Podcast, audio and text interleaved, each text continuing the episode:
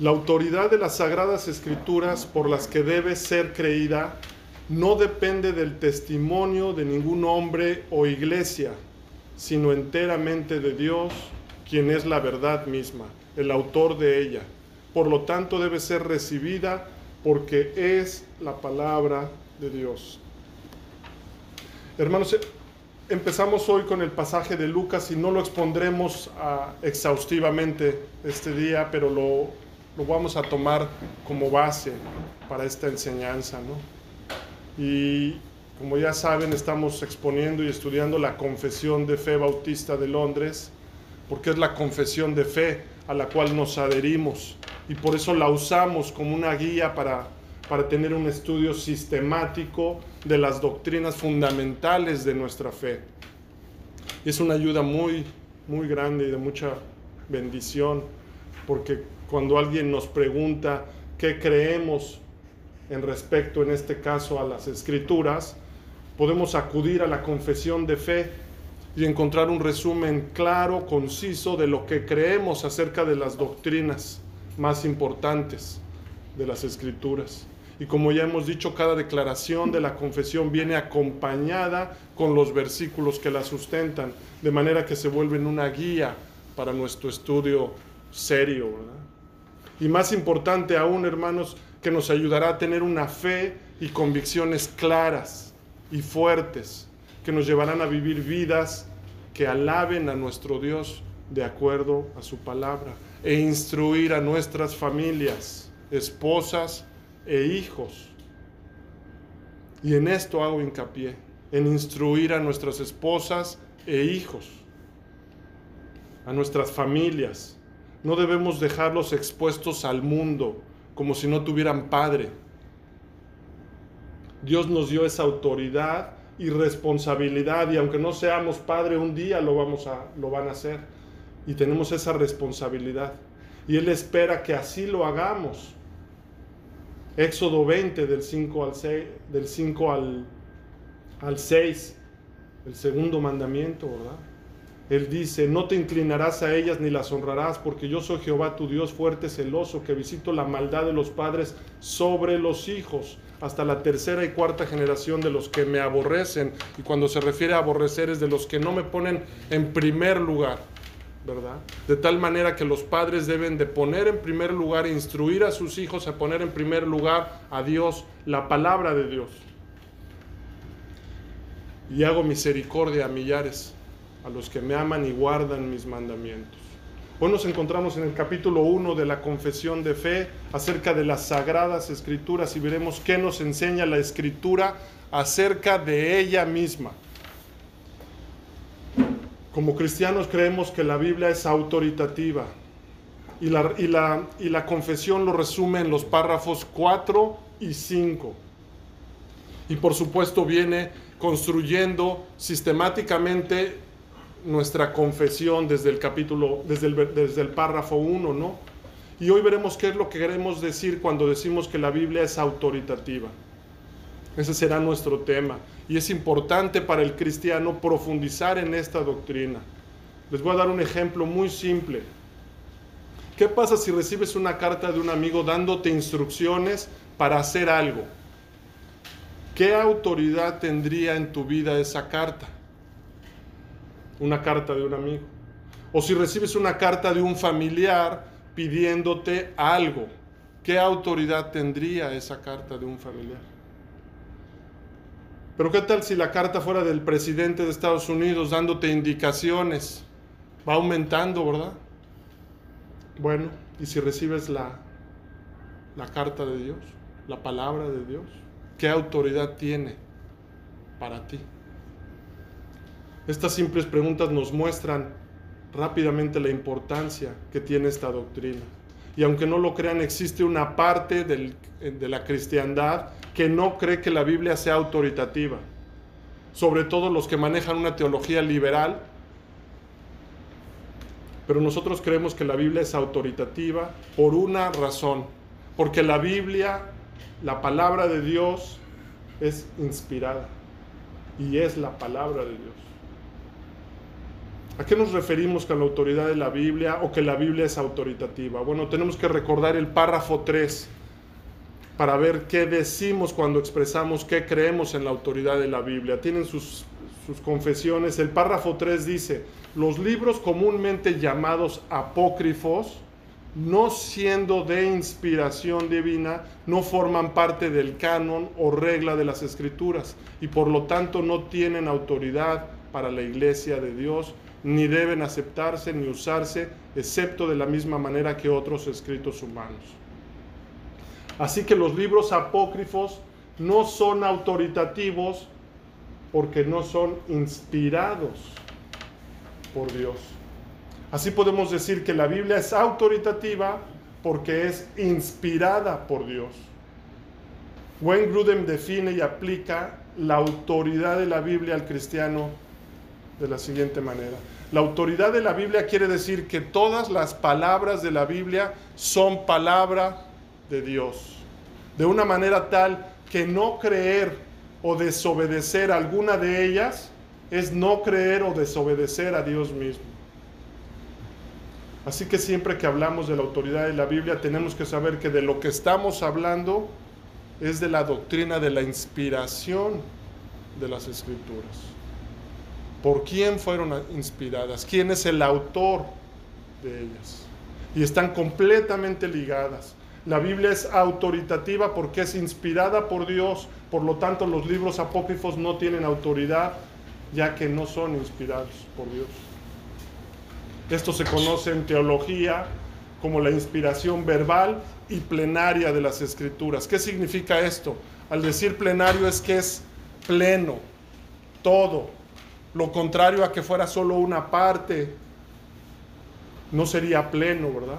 Sería una, una parte nada más. Entonces cuando afirmamos la inspiración plenaria estamos diciendo que la escritura es toda inspirada por Dios y no una parte sí y una parte no. Y cuando afirmamos la inspiración verbal, lo que decimos es que el Espíritu Santo guió directamente las palabras exactas registradas por los escritores bíblicos mientras escribían las escrituras. Es decir, que cada una de las palabras que están en los manuscritos originales, cada una de estas palabras es porque Dios quiso y determinó y decidió que esas fueran las palabras y no otras. Entonces, cuando hablamos de la inspiración verbal y plenaria, estamos diciendo que toda la escritura es inspirada por Dios y que cada una de las palabras que están ahí es inspirada por Dios. Siempre recordando que esta inspiración verbal apunta a los manuscritos originales. Entonces lo que nos enseña este párrafo 4 es que la autoridad de la Biblia depende única y exclusivamente de un hecho, que Dios es el autor. Ahora la pregunta que surge es, ¿quién, es, ¿quién nos asegura que toda la Biblia es inspirada por Dios? ¿De quién o de quién o de qué depende la autoridad de la Biblia? ¿Quién nos dice a nosotros que toda la Biblia es inspirada por Dios? ¿En dónde podemos conocer eso? Bueno, para esto tenemos que acudir a la Biblia. Y es la única quien nos puede decir esto. Nadie más. ¿Quién más que el Creador, quien creó todo por medio de su palabra? Estaría autorizado y tendría la autoridad para decirnos esto. Porque si la autoridad de la Biblia dependiera de otro medio que nos dijera que ella es la palabra inspirada de Dios, entonces esta otra autoridad estaría sobre la Biblia y así sobre el Creador, de esa manera. Esto no puede ser así. ¿Qué enseña entonces el párrafo 4? La autoridad de las sagradas escrituras por las que debe ser creída no depende del testimonio de ningún hombre o iglesia, sino enteramente de Dios, quien es la verdad misma, el autor de ella. Por lo tanto, debe ser recibida porque es la palabra de Dios. La confesión nos da tres pasajes con los que respalda este esta primera oración o declaración. Lucas 16, 27 al 31. Entonces le dijo, te ruego pues, Padre, que le envíes a la casa de mi Padre porque tengo cinco hermanos para que les testifique, a fin de que no vengan ellos también a este lugar de tormento. Y Abraham le dijo, a Moisés y a los profetas tienen, óiganlos. Él entonces dijo, no, padre Abraham, pero si alguno fuere a ellos de entre los muertos, se arrepentirán. Mas Abraham le dijo, si no oyen a Moisés y a los profetas, tampoco se persuadirán, aunque alguno se levantara de los muertos.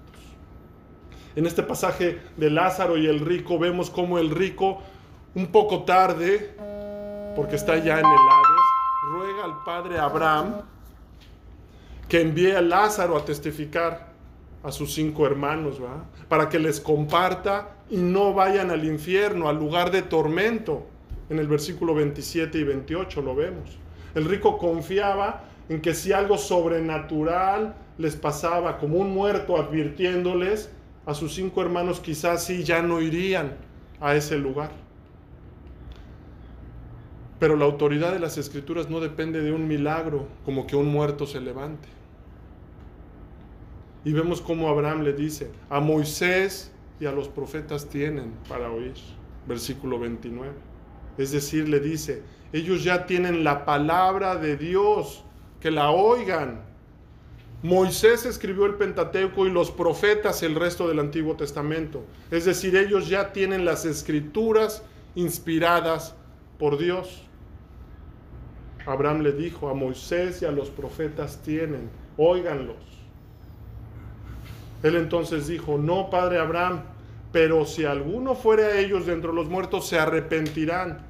Vemos cómo incluso aún ahí el rico no entendía la autoridad de las escrituras. Él le dice, eso no es suficiente, padre Abraham. Él confiaba más en que un muerto se levantara para que ellos se arrepintieran y no fueran a ese lugar.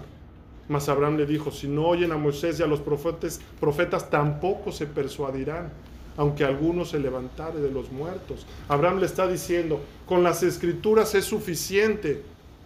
Y si no las oyen a ellas, aunque alguno se levante de los muertos, tampoco. Las escrituras son suficientes para que alguien se arrepienta, puesto que son la revelación especial, inspirada, contienen la revelación de Cristo. A Moisés y a los profetas tienen, óiganlos. La autoridad de las sagradas escrituras por las que debe ser creída no depende del testimonio de ningún hombre o iglesia. Esta doctrina es fundamental para la fe cristiana. La Biblia es nuestra fuente de verdad, nuestra autoridad máxima. Es la regla para nuestra vida en el tiempo de la Reforma enfrentaban el concepto católico de la tradición y la aceptación de los libros apócrifos. La, autoridad de la Biblia siempre ha recibido ataques y después de las confesiones históricas, algunos teólogos empezaron a cuestionar la autoridad. Y hoy en nuestros tiempos sigue pasando lo mismo. Hace unos días el gobierno aprobó una ley que redefine el matrimonio. Hace unos días, ya no solo entre hombre y mujer, es decir, que se pasó por alto la autoridad de la palabra de Dios, del creador, del diseñador del matrimonio. Entonces, hermanos, recordando y parafraseando los párrafos 1, 2 y 3, puesto que tenemos la Biblia, la palabra de Dios que ha sido revelada por Dios, esto es inspirada por el Espíritu Santo, surgen dos preguntas de aplicación para meditar. ¿Qué autoridad debe tener la palabra de Dios en la vida del creyente? Es una pregunta, hermano. ¿Qué autoridad debe de tener la palabra de Dios en la vida del creyente? Supongo que tienen una respuesta, ¿verdad? Pregunta número dos. ¿Vives respetando la palabra de Dios de acuerdo a tu primera respuesta? ¿Vives respetando la palabra de Dios de acuerdo a tu primera respuesta? ¿O esperarás a que seas llamado a cuentas y querrás mandar a alguien a tus seres queridos para que se les advierta de ese lugar de tormento? ¿Esperarás a eso? La autoridad de las sagradas escrituras por las que debe ser creída no depende del testimonio de ningún hombre o iglesia. La confesión nos da el, el, Gálatas 1, 8 y 9. Mas si aún nosotros o un ángel del cielo os anunciare otro evangelio diferente del que os hemos anunciado, sea anatema. Como antes hemos dicho, también ahora lo repito, si alguno os predica diferente evangelio del que habéis recibido, sea anatema. El apóstol Pablo está exhortando a los Gálatas a que no se dejen engañar estaban siendo engañados. Que no se dejen engañar por nadie que altere el Evangelio, la palabra de Dios, ya sea por, por ningún movimiento religioso o iglesia. En este caso eran los fariseos.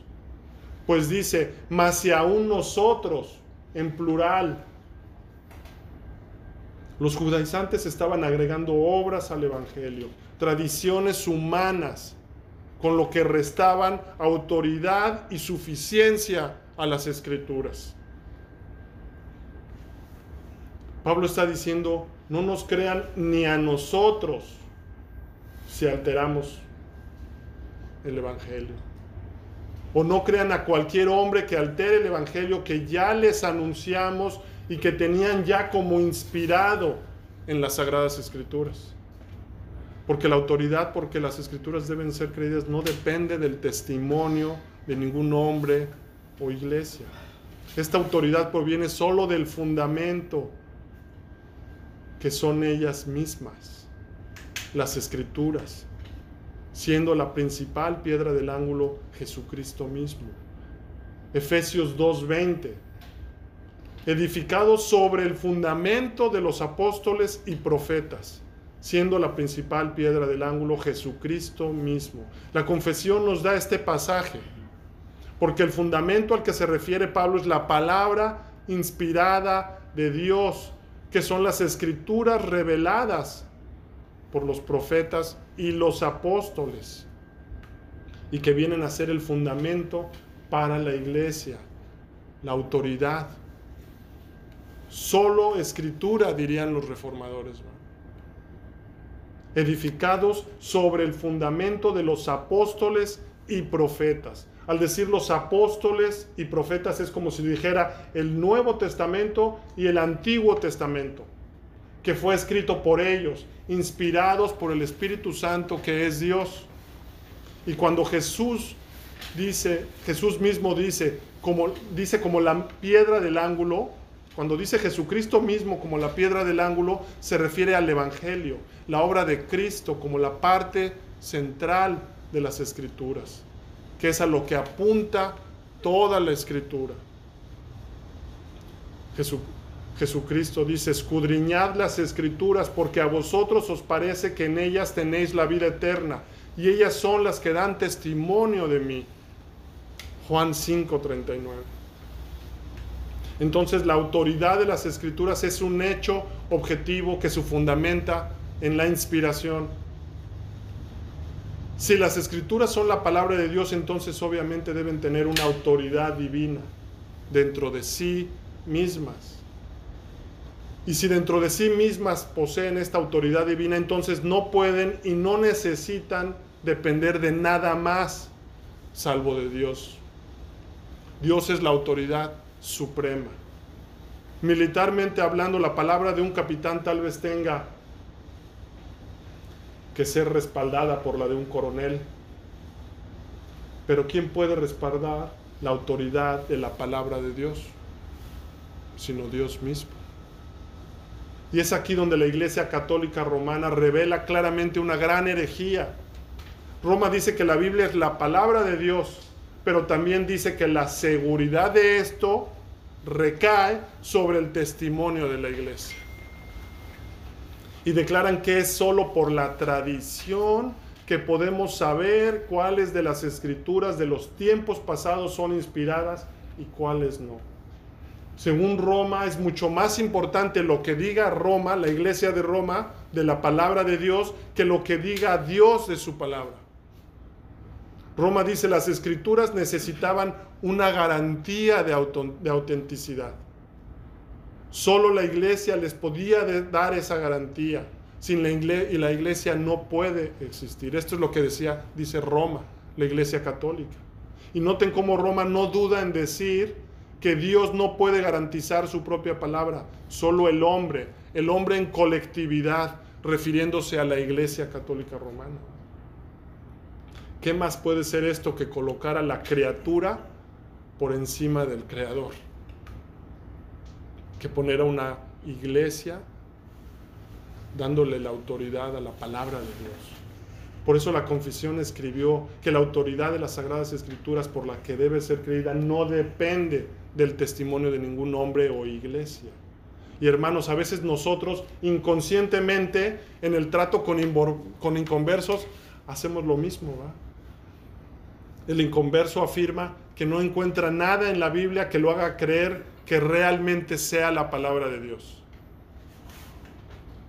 Y, entonces entramos en debates, tratando de demostrar con arqueología, con argumentos, con la historia, con la razón humana, como punto de partida.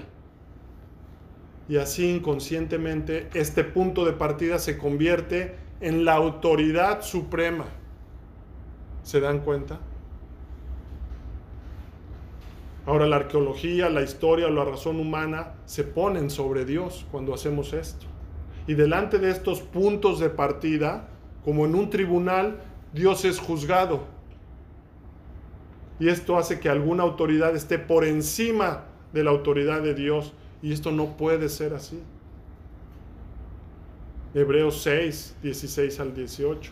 Porque los hombres ciertamente juran por un, uno mayor que ellos y para ellos el fin de toda controversia es el juramento para confirmación por lo cual queriendo Dios mostrar más abundantemente a los herederos de la promesa la inmutabilidad de su consejo, la inmutabilidad de su palabra, de sus decretos, interpuso juramento para que por dos cosas inmutables, en las cuales es imposible que Dios mienta, tengamos un fortísimo consuelo, los que hemos acudido para asirnos de la esperanza puesta delante de nosotros. La arqueología, la historia o la razón humana no son precisas y mucho menos son la verdad. Son cambiables y Dios no. Dios es inmutable. Las promesas del pacto de Dios descansan en su propia persona y naturaleza y son inmutables e incambiables. Su palabra permanece para siempre. El hecho es que no se puede probar que la Biblia es la palabra de Dios utilizando algo externo a Dios mismo. Siempre es a través de la palabra, el, la fuente, el autor. Esto no significa que el testimonio de la iglesia sea nulo. La iglesia puede resaltar que la Biblia es la palabra de Dios, pero esto solo es posible porque es la palabra de Dios.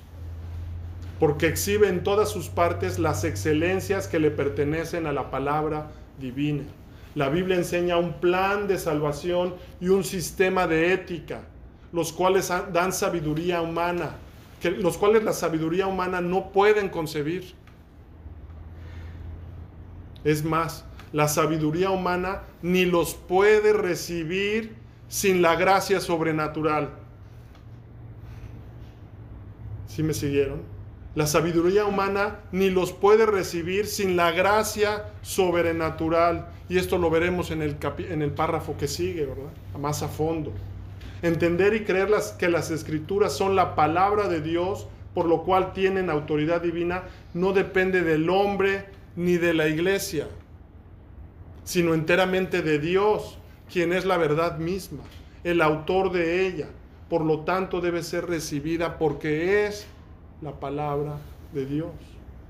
La confesión nos está diciendo que la autoridad de las escrituras como la palabra de Dios provienen de Dios mismo, quien es la verdad y el autor de esta revelación. Y Él es quien lo revela.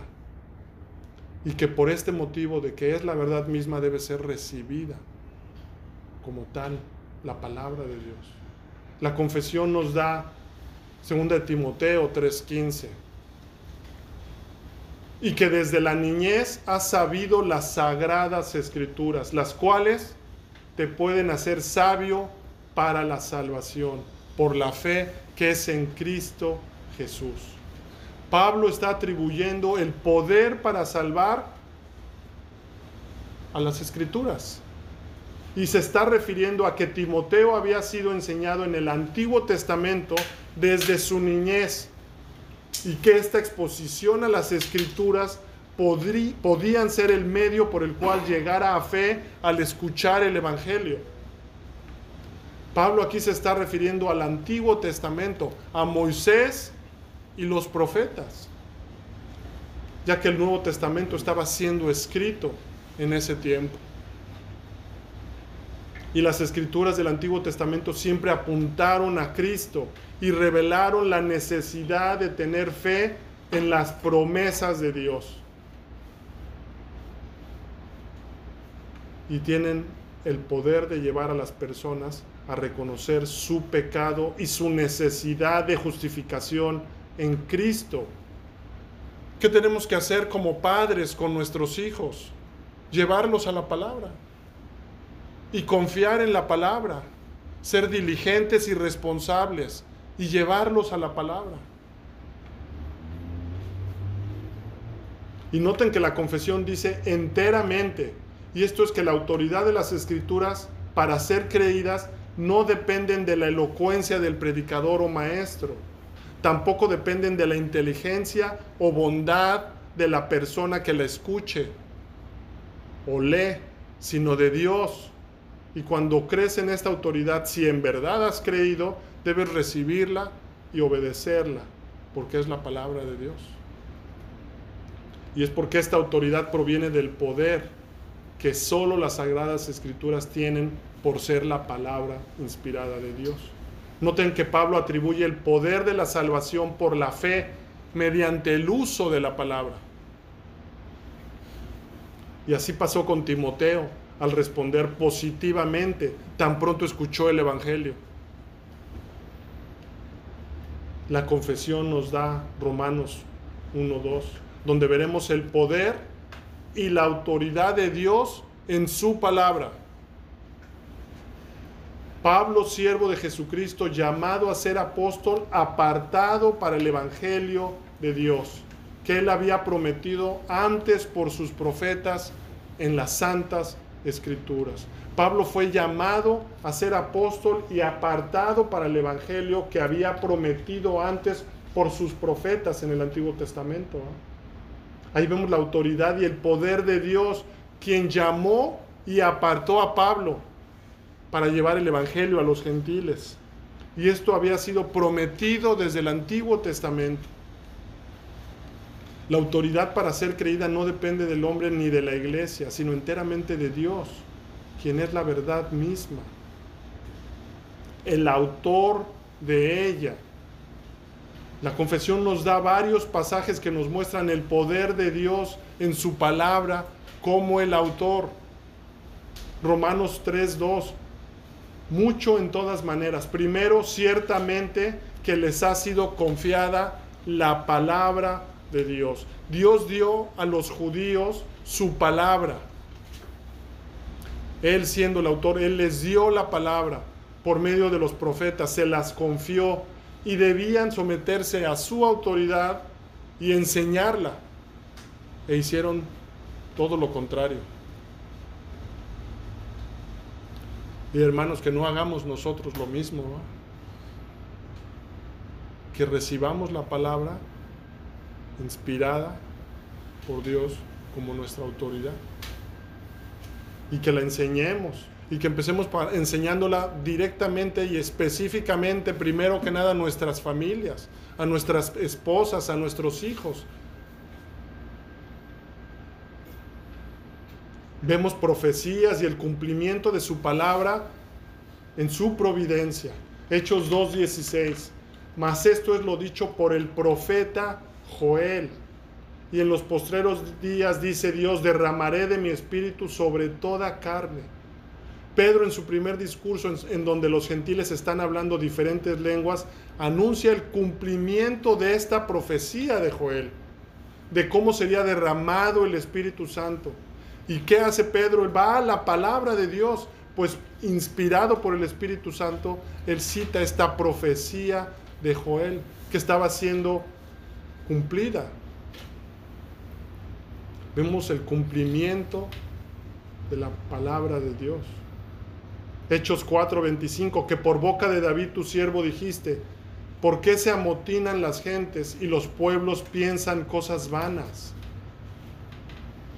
La boca, por la boca de David, tu siervo dijiste, está citando a David, al Antiguo Testamento. Mateo 13:35, para que se cumpliese lo dicho por el profeta cuando dijo, abriré en, abriré en parábolas mi boca, declararé cosas escondidas desde la fundación del mundo. Vemos el poder de Dios y el cumplimiento de su palabra. ¿Y quién más puede hacer esto sino el autor, el Todopoderoso, quien creó todo por su palabra? ¿Quién podía dar estas profecías? Siglos y cumplirlas. Solo el autor. Romanos 9, 17, porque la escritura dice a Faraón, para esto mismo te he levantado, para mostrar en ti mi poder y para que mi nombre sea anunciado por toda la tierra. La escritura dice a Faraón, para esto mismo te he levantado. Vemos el poder de Dios en su palabra. Gálatas 3:8, y la escritura previendo que Dios había de justificar por la fe a los gentiles, dio de antemano la buena nueva a Abraham, diciendo, en ti serán benditas todas las naciones. La escritura previendo que Dios había de justificar por la fe. Romanos 15:4, porque las cosas que se escribieron antes para nuestra enseñanza se escribieron a fin de que por la paciencia y la conservación de las escrituras tengamos esperanza. Para nuestra enseñanza se escribieron. Estas cosas les acontecieron como ejemplo y están escritas para amonestarnos a nosotros, a quienes han alcanzado los fines de los siglos. 1 Corintios 10:11. Estas cosas les acontecieron como ejemplo, refiriéndose al Antiguo Testamento. Y están escritas para amonestarnos a nosotros.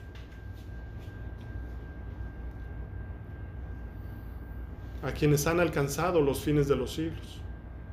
Lucas 16, 17, pero más fácil es que pasen el cielo y la tierra que se frustre una tilde de la ley.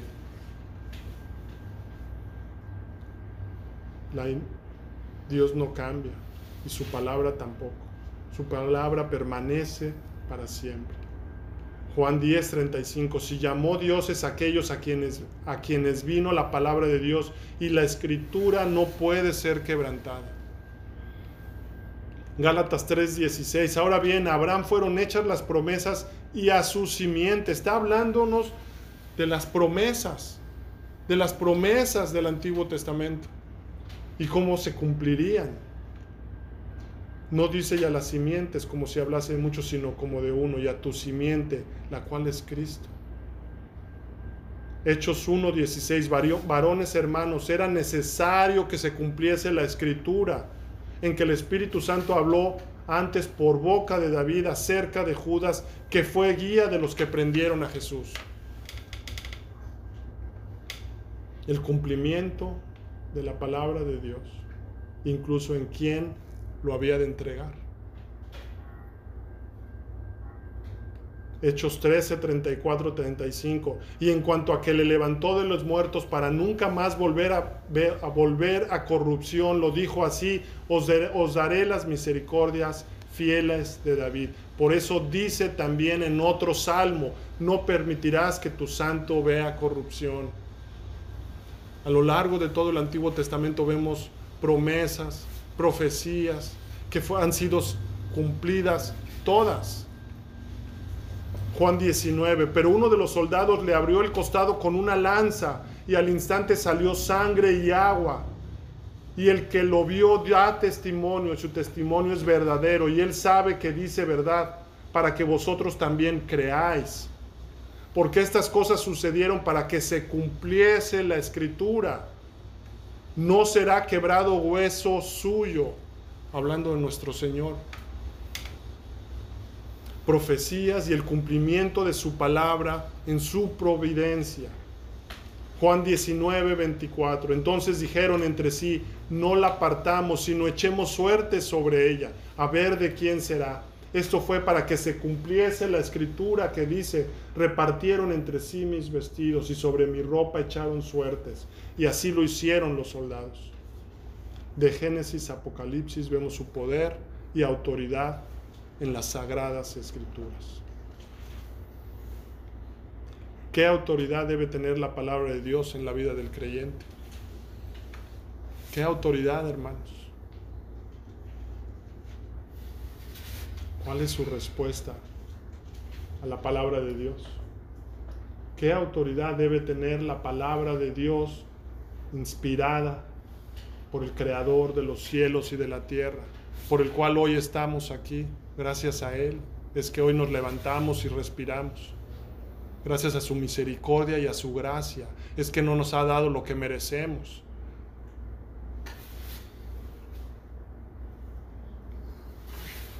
¿Vives respetando la palabra de Dios de acuerdo a tu primera respuesta?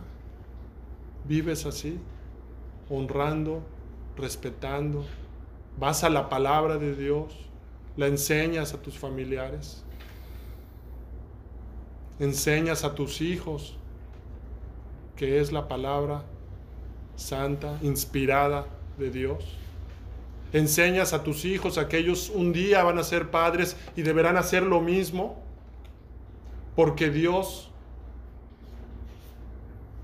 tiene misericordia hasta mil generaciones de los que lo aman y obedecen. Él es fiel y justo para perdonarnos si confesamos nuestros pecados. ¿Vives respetando la palabra de Dios de acuerdo a tu primera respuesta? ¿O esperarás a que seas llamado a cuentas y querrás mandar a alguien, a tus seres queridos, para que se les advierta de ese lugar de tormento? Mas Abraham le dijo, si no oyen a Moisés y a los profetas, tampoco se persuadirán, aunque algunos se levantaren de los muertos.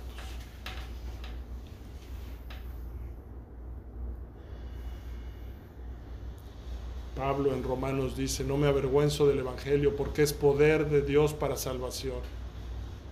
El Evangelio tenemos que proclamarlo a nuestras familias, enseñárselos, predicárselos y confiar en la palabra de Dios. Oremos, hermanos. Señor, venimos a ti, Señor, reconociendo, Padre, que que no, no podemos, Señor, no lo hacemos, Señor, conforme a tus demandas, Señor. Que nos quedamos cortos, Señor, en honrar tu palabra, Señor, y en acudir a ella, Señor, todos los días, Señor, como tú demandas, Señor, que lo hagamos, Señor. Te pedimos perdón, Señor, y te pedimos que aumentes en nosotros el deseo y el anhelo de tu palabra, Señor, el hambre de ella, Padre Pon en nosotros esto, Padre. Y que este día, Señor, tu palabra, Señor, nos exhorte y nos anime, Señor, a desearla como el siervo, Señor. Como el siervo anhela el agua, Señor. Padre, bendice tu palabra esta mañana, Señor. Bendice a mis hermanos hoy aquí, Señor. Danos convicción de pecado, Señor y transforma y renueva nuestras vidas, Señor. Te lo pedimos en el nombre de nuestro Señor y Salvador Jesucristo. Amén.